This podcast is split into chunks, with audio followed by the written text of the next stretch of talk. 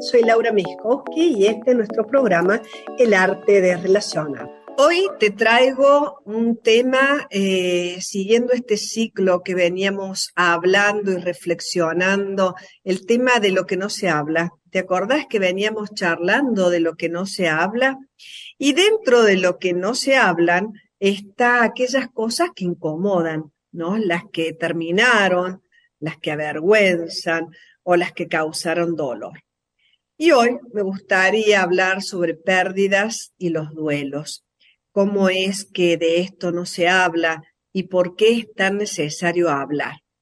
Porque después de cada pérdida, lo que necesitamos es pasar un proceso de duelo, que es la forma que tiene nuestro cuerpo y nuestra mente de adaptarse a una nueva, eh, situación, tanto a lo que sucede como al futuro que es realmente nuevo. Vamos a transitar por diferentes momentos para luego poder recién seguir adelante. Y seguimos más adelante siendo más fuertes, más sabios, si es que hemos podido asimilar esta experiencia de dolor o de pérdida, aún aunque, haya sido traumática. Bueno, de eso vamos a estar hablando de hoy, pero voy a poner un foco más cercano aún, más cercano en el tiempo. Es decir, que desde esto tan amplio que es duelo y despedida, voy a hacer como foco, vamos a hacer así como que es una chique en esta mirada, porque me he dado cuenta de que en muchas ocasiones estamos evitando hablar sobre las pérdidas y los duelos de algo que nos pasó hace muy poquito tiempo en el alma, que es durante la pandemia. Por un lado, hemos experimentado coletazos, estamos experimentando coletazos de lo vivido, eh, tanto en lo positivo como en lo negativo. Por ejemplo, en lo positivo, el uso de tecnologías. Yo, inimaginable hubiese sido dar una charla presencial y a la vez tener gente a través de una plataforma escuchando desde diferentes lugares del país o el mundo, o ahora mismo toda esta tecnología que tiene mantra para que podamos estar desde tantos lugares de la Tierra, como a veces me escriben desde Japón, desde Nueva York, desde México, desde Venezuela, desde diferentes lugares del país, ¿no? Bueno, eso es algo que ha quedado. Otros no son tan positivos, como por ejemplo que muchos jóvenes y niños presentan temas de alteraciones conductuales o de atención justamente por el uso excesivo de los dispositivos. Quizá antes de la pandemia no estaba tan, tan masificado y, estas alteraciones también que estamos viviendo ahora son de ánimo, no solo por el uso de la pandemia, en lo, no, en lo negativo, digamos, o en lo no positivo, podríamos poner las alteraciones que hay en el ánimo, en el ánimo de nuestros niños, de nuestros jóvenes, en nuestro ánimo. Es decir, que hay un estrés, un estrés que todos vivimos, que no ha sido todavía tramitado y que se está expresando de diferentes maneras. También hay una huida, hay una huida de lo que pasó y lo veo muy seguido, ¿no? Eh, es como que queremos salir rápido de esta memoria espantosa de lo que estuvimos viviendo durante tanto tiempo, como si detenerse significara el peligro de ser atrapado nuevamente, por eso que fue tan estresante y doloroso, nos resistimos. En general, siempre nos resistimos a mirar lo que pasó y queremos continuar sin más adelante, porque la, realidad es que las despedidas son difíciles. Evitamos mirar de frente a lo que acabo. Eso en general, pero ahora acentuado con algo tan estresante a lo que ninguna persona en toda la tierra pudo escapar. ¿Te das cuenta la magnitud que esto tuvo y el impacto que esto tiene en un dolor colectivo? Por eso es tan importante que podamos ver, podamos ver y empezar a reflexionar, parar un poquito y empezar a hablar. Yo tengo gente que parece con una compulsión total a viajar, viajar, viajar, viajar, viajar, viajar, como si se acabara la posibilidad y el mundo hoy si yo no hago tal cosa o tal otra, ha quedado como un apuro a vivir, pero es un apuro a vivir que realmente nos hace vivir o nos hace huir. Muchas cosas. Muchas cosas cambiaron para todos nosotros y te vuelvo a decir, para todos durante la pandemia. Personas que perdieron trabajos, otros que cambiaron de trabajo o de modalidad. Te contaba yo jamás hubiese pensado estar dando mis cursos ahora por una plataforma online. Hasta ese 20 de marzo del 2020, todos mis cursos eran presenciales. Ninguno, no se me ocurría esta posibilidad. Habíamos armado una plataforma educativa, pero no para dar las clases online, sino para que estuviera todo el material de estudio. Y esa plataforma se transformó realmente en una posibilidad de acercarme a un montón de gente que de otra manera no hubiera sido. Cambiamos la modalidad de tarea, hubo pérdidas de ingresos, eh, de dinero que estábamos acostumbrados a facturar, a tener. Eh, también hubo adaptaciones a otras maneras de vivir, parejas que se separaron, otras que se encontraron. Ni qué decir si hablamos de las situaciones internas de miedo, de soledad, de desolación y de incertidumbre que todos nosotros estuvimos experimentando. De esto viene y no sé si ya me estás empezando a dejar mensajes.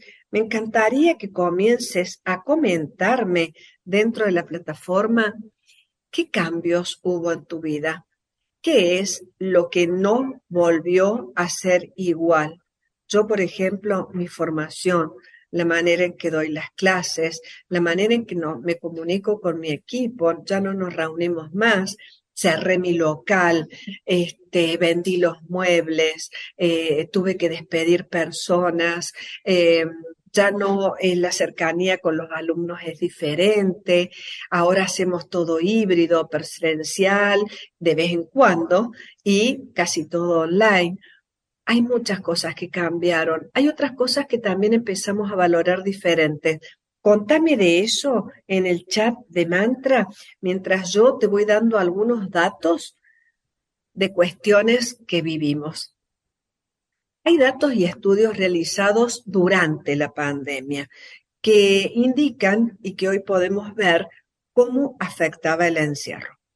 Por ejemplo, una porción considerable de la población tenía síntomas de depresión, mucho más grande de lo habitual cerca del 50% de encuestados de aquel momento en Argentina, Indonesia, Portugal y Estados Unidos y alrededor de un 40% de alemanes superaban el umbral de depresión leve. En el mismo estudio lo que se muestra es que la pandemia del coronavirus tenía mayor costo para la población jóvenes, joven, perdón, en términos de salud mental. Y en los seis países estos analizados, los jóvenes acusar un mayor nivel de depresión que las personas mayores. Y, y esto también está dando un coletazo el día de hoy. Hay consecuencias que se pueden disminuir si hablamos de lo que nos pasó. Por eso, ¿de qué hablamos cuando hablamos? ¿O qué ocultamos cuando dejamos de hablar?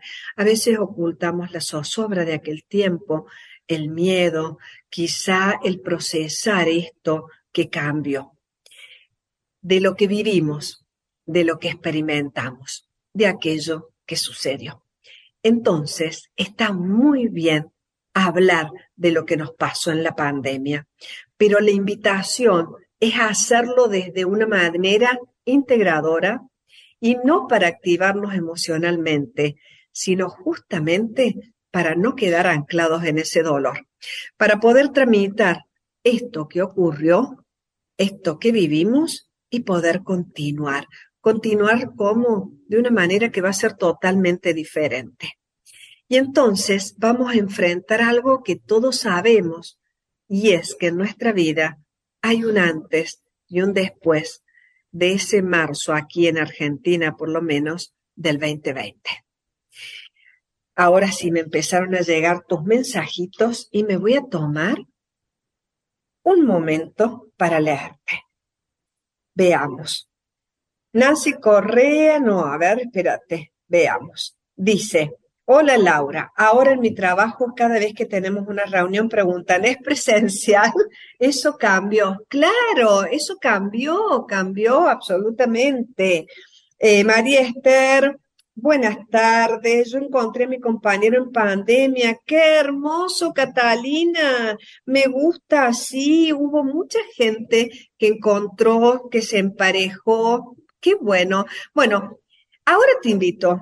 Agárrate un lápiz y un papel porque vamos a ir chequeando en tu interior con un mapita mínimo que te voy a compartir porque hay un ciclo emocional que nos resistimos a transitar. Es decir, tenemos resistencia a transitar de determinadas cosas, sobre todo con las pérdidas que tuvimos, y conocer esto, hablar un poquito de esto, nos va a ayudar a seguir adelante.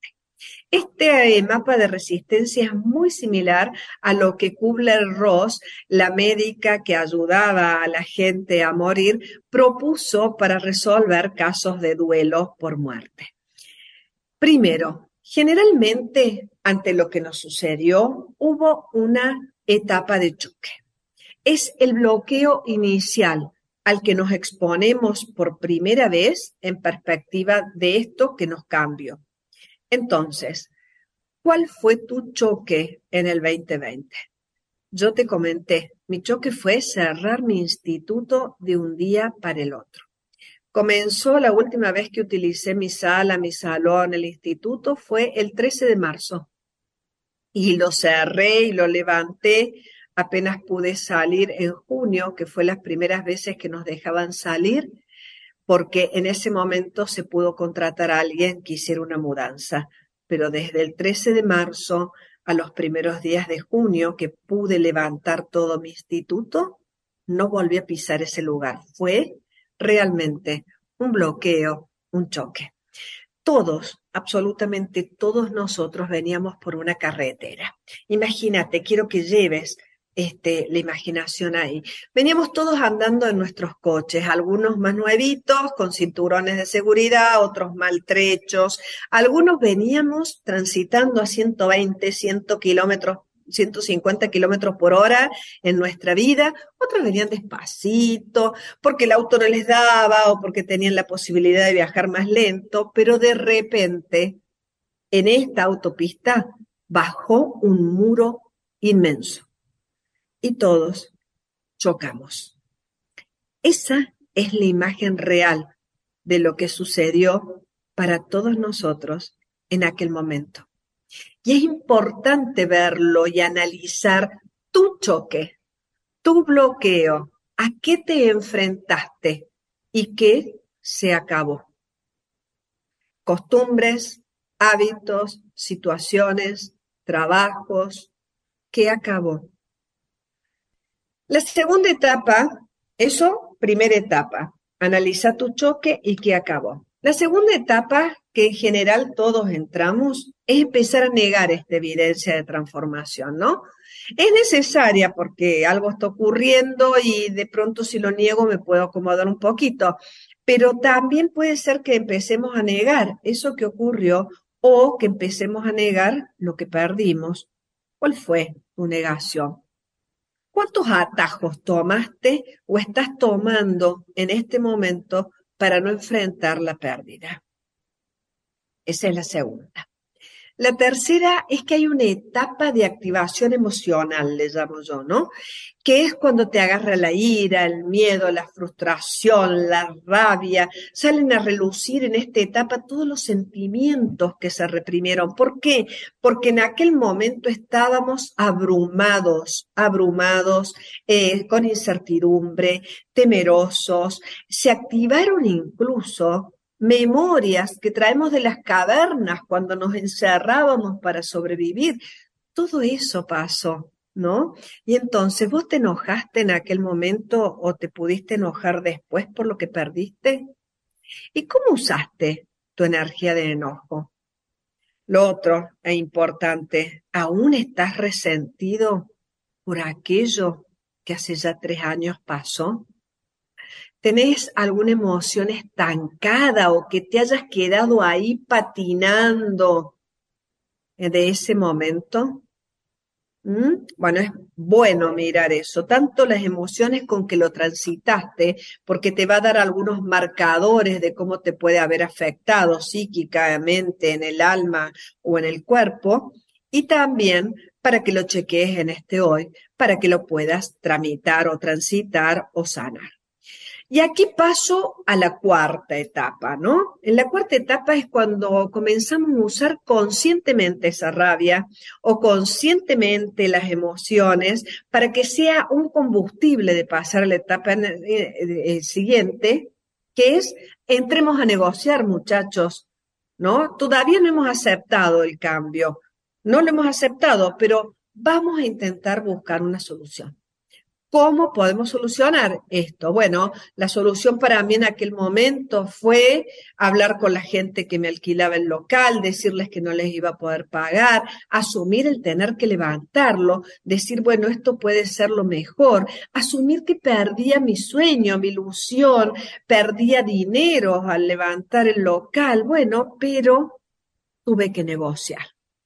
Tuve que negociar para poder solucionar darle una vuelta de rosca a ver cómo se podía subsistir en aquel entonces. Para llegar recién a la quinta etapa, que es la de aceptación. Acepto que este cambio es inevitable, no puedo eh, evitarlo. Y ahí es donde viene esta cosa de que me puedo deprimir, me puedo frustrar, me puedo excitar e hiperactivar como si esto no existiera.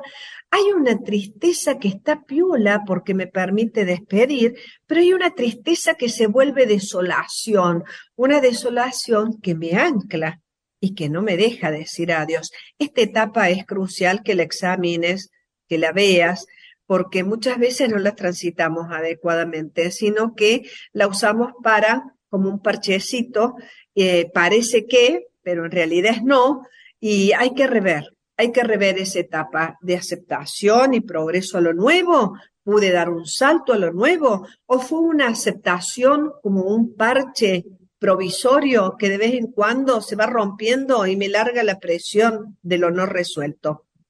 Chequean un poco. La última etapa es la etapa de prueba es donde realmente nos damos cuenta que necesitamos reaccionar y buscamos nuevos patrones y se van consolidando esos nuevos patrones. Yo hoy en día sé que no abriría nuevamente un local. Hoy en día sé que puedo trabajar de manera híbrida y todo se hace de manera híbrida. Hoy realmente sé que afronto otras situaciones valorando las diferentes, que me ayudan a reconstruir mi identidad de otra manera. ¿Qué te reconstruiste? ¿Cómo te reconstruiste? ¿Qué área reconstruiste? ¿Qué es lo que realmente cambió? ¿Y a qué le das más valor ahora o un valor diferente que antes no le dabas? Por ejemplo, yo al contacto físico, al encontrar a la gente, le doy una importancia a los abrazos que antes no le daba y continúo desde otro lugar con todo lo que me toca vivir. Generalmente yo era una de esas que ponía el trabajo por sobre la reunión. Eh, la reunión con amigos, no, porque estoy muy cansada, no, porque tengo turnos, no, porque terminé tarde. Y ahora, ahora suspendo un turno y voy a la reunión. ¿Qué cosas cambiaste realmente? Ahí voy a leerte, voy a leerte porque me están lloviendo tus mensajes. María Esther, eh, María Esther dice, personalmente en la pandemia sentí que mi libertad no es tal y depende mucho de las legislaciones y tramas sociales. Pasé por un periodo difícil con mi hija adolescente que se encerró mucho. Sí, claro que sí. Otro me dice, Lau, yo me relajé, pero muchos meses después de la pandemia no quería ni compartir el mate. Mira vos, hay mucha gente, sabes que yo tengo, Melina, este, una persona muy amiga que ella eh, después del encierro le costó muchísimo volver a sociabilizar como esto, compartir un mate, ¿no? Bueno, yo le doy mucho valor a la familia ahora. Gracias por tu propuesta. Gracias a vos, Mara, que estás escuchando. Sí, dar más, eh, dar más valor a los afectos, a la familia. Eh, creo que la conducta esta de que cada uno con su mate, yo por lo menos la he implementado con mis amigos, ¿no? Cada uno toma su mate. Bueno, muchas veces lo que pasa, el pasado, lo que cambió regresa, ¿no? ¿No? A mí en el, día de hoy más de uno me tienta porque yo dejé de formar facilitadores en esa época para formar eh, gente en filosofía hellingeriana, ¿no? Este, de paso cañazo, te cuento, se abre un nuevo curso ahora, 19 20 de mayo, hasta octubre, de tradición andina. Lo estoy dando por pedido de un montón de oyentes, así que muchachos, vamos a estudiar tradición. Espero que te anotes y ahí nos vamos a conocer face to face, online y presencial. ¿Te das cuenta? Eso ya quedó instalado. Bueno, y vuelve y la gente me dice, ay Laura, no me querés enseñar a facilitar y yo ya no voy a enseñar a facilitar. ¿No? Eso es algo que no va a volver. ¿Cómo seguir fue diferente? Estos temas y hábitos que vos me estás contando que cambiaron, nunca más vamos a compartir el mate. Es raro, ahora cada uno con su mate. Y hay cosas que todos deberíamos hacer que te quiero marcar ya. Un chequeo médico es fundamental para cualquiera de nosotros. Medir el impacto que el estrés que pasamos ha tenido en tu cuerpo.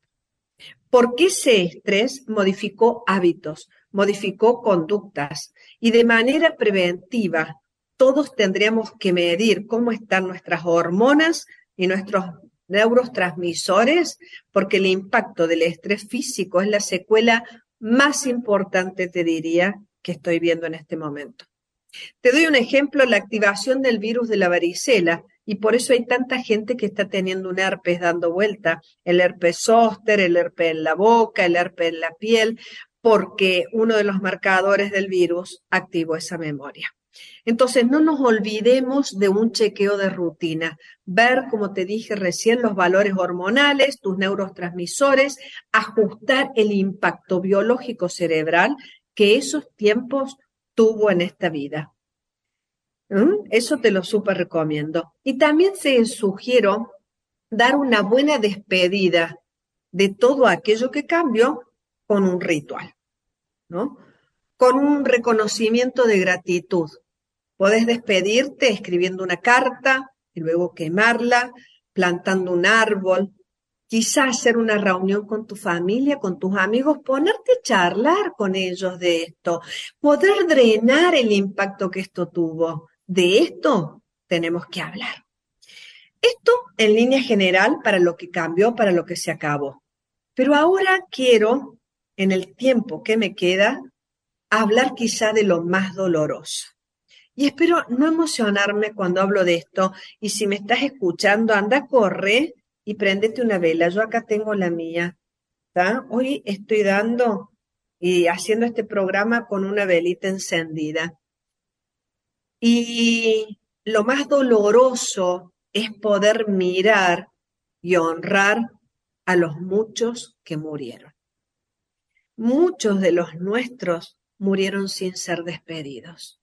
Y a mí me gustaría invitarte a que los podamos mirar, a que podamos mirar hacia allí, recordarlos, despedirlos, para poder continuar sin la culpa de haber sobrevivido. Porque los que quedamos hemos sobrevivido y hay una culpa inconsciente y silenciosa. Poder hacer un trabajo de agradecimiento a nuestro destino y poder conmemorar a los que murieron y seguir en su memoria es importante. Y entonces te estoy trayendo desde lo más superficial, si se quiere, como es el estrés personal, de los cambios, de la experiencia o de las pérdidas que afrontamos, hasta lo más profundo, como es la pérdida de un ser querido. De eso también tenemos que hablar y hay que pasar por el proceso de duelo que nos permita seguir con más, con más vida, después de todo lo que a ese que perdió un ser vivido, le, querido, le tocó vivir. A mí no me tocó perder a nadie cercano en mi familia. Mis hijos, mis amores, eh, mi gente, todos están. Pero tenemos que hablar y también incluir aquí a aquellos que sí perdieron a alguien amado. Y tenemos que ayudarlos a que ellos también puedan hacer el duelo. Bucay dice que el duelo es un proceso doloroso, que es normal, que permite la elaboración de la pérdida y que tiende a una adaptación para poder armonizar con la situación interna y externa, porque hay una nueva realidad. Entonces, aparte de todo lo que compartimos en el estrés de la pandemia, algunos de nosotros perdieron a alguien amado. Recién te dije y ahora lo voy a repetir, las despedidas son difíciles. Evitamos mirar de frente lo que acabó, lo que se perdió y por lo tanto a quienes murieron. Por eso hay duelos que no han sido transitados. Quizá porque la muerte es uno de los grandes tabúes de nuestra sociedad, ¿no? Nos cuesta hablar de la muerte. Eso en situaciones normales. Pero en esta situación tenemos que agregar que todas las defunciones se produjeron en circunstancia de aislamiento, aislamiento familiar, con procedimientos clínicos insólitos, quizá incluso con una ausencia completa de ellos, añadido al plus del desconcierto, de la separación, obligados al impedimento de rituales de sepelio, incrementándose el riesgo de los duelos patológicos, elaboraciones traumáticas de esas pérdidas, ¿Nos animamos a hablar y a mirar la soledad del enfermo, la soledad de los deudos, la ausencia de espacios de transición perimortem, la imposibilidad de los ritos de despedida? No nos animamos a mirar eso. Nos da terror, nos da miedo. Sin embargo, poder mirar aliviaría en mucho la memoria que la pandemia deja.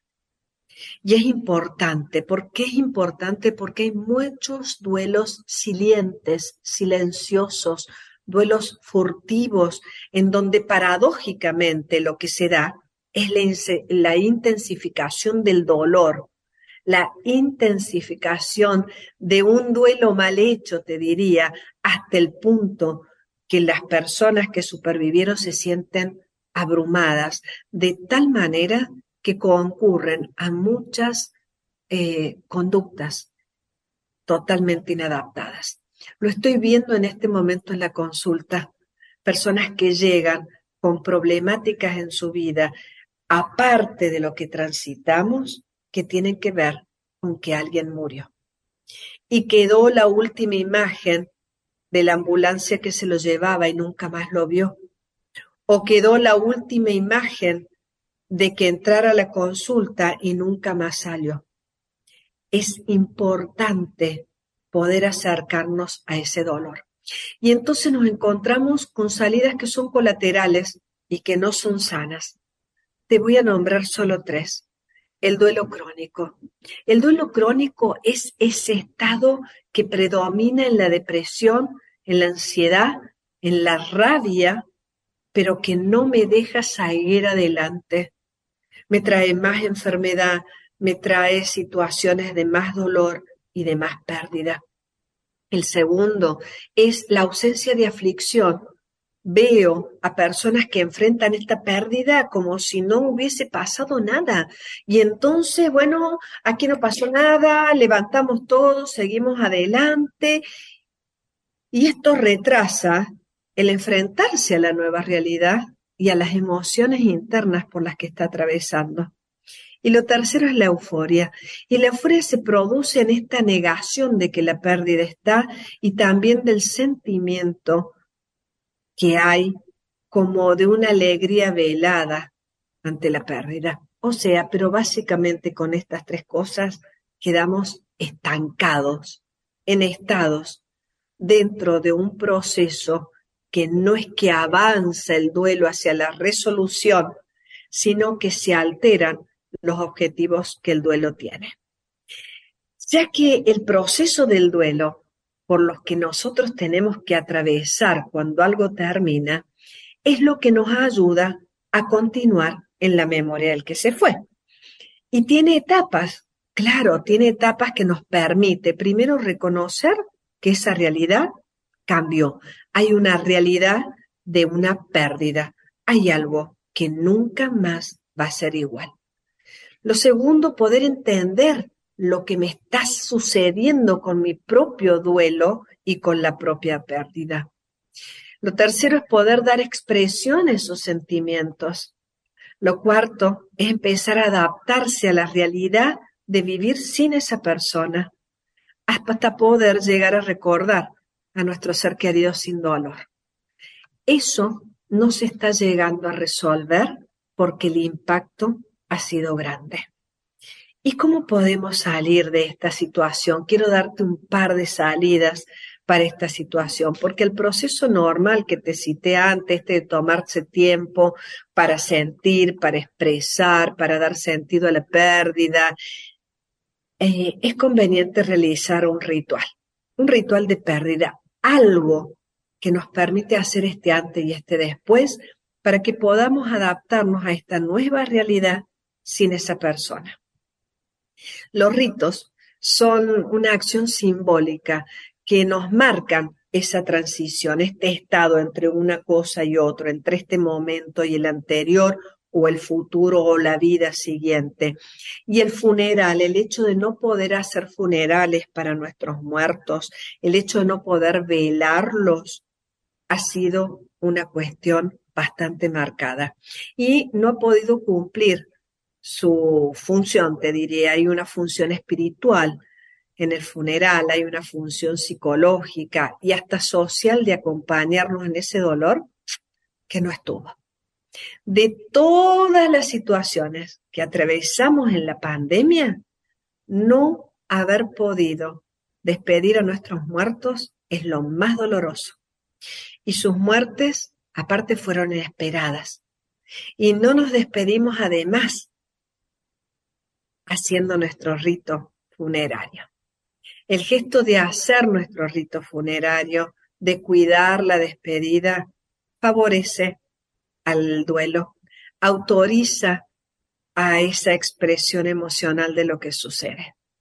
Y entonces ahora sí, yo te invito que aunque no hayas perdido a nadie, y si lo has perdido con más razón, pero si no has perdido a nadie, yo te invito a que hagas un rito, a que prendas en tu casa tu vela, ¿no? Una vela blanca. Bueno, yo he prendido esta vela que es una vela de miel para recordarlos con el rico olor del azúcar, pero prendete una vela, reza una oración por todos los que murieron, incluí también a la gente que quedó para ayudarlos a resolver este momento y así todos simbólicamente podamos decir adiós. Y en este adiós, en esta despedida, podamos expresar este dolor que estamos compartiendo y nos damos espacio para sentir. De esto tenemos que hablar para no quedarnos sin el apoyo social y para conectar, ¿sabes qué? Con la realidad de lo que se perdió. Eso es lo que te quería traer en el programa de hoy. Una invitación a que podamos hablar de lo que no se habla de los tiempos de la pandemia. Espero que te haya gustado este programa, espero que, que te sumes a esta iniciativa que te he invitado, que prendas una vela aunque no hayas perdido a nadie y que puedas ayudar realmente a que todos los que se fueron encuentren más rápido el regreso a casa.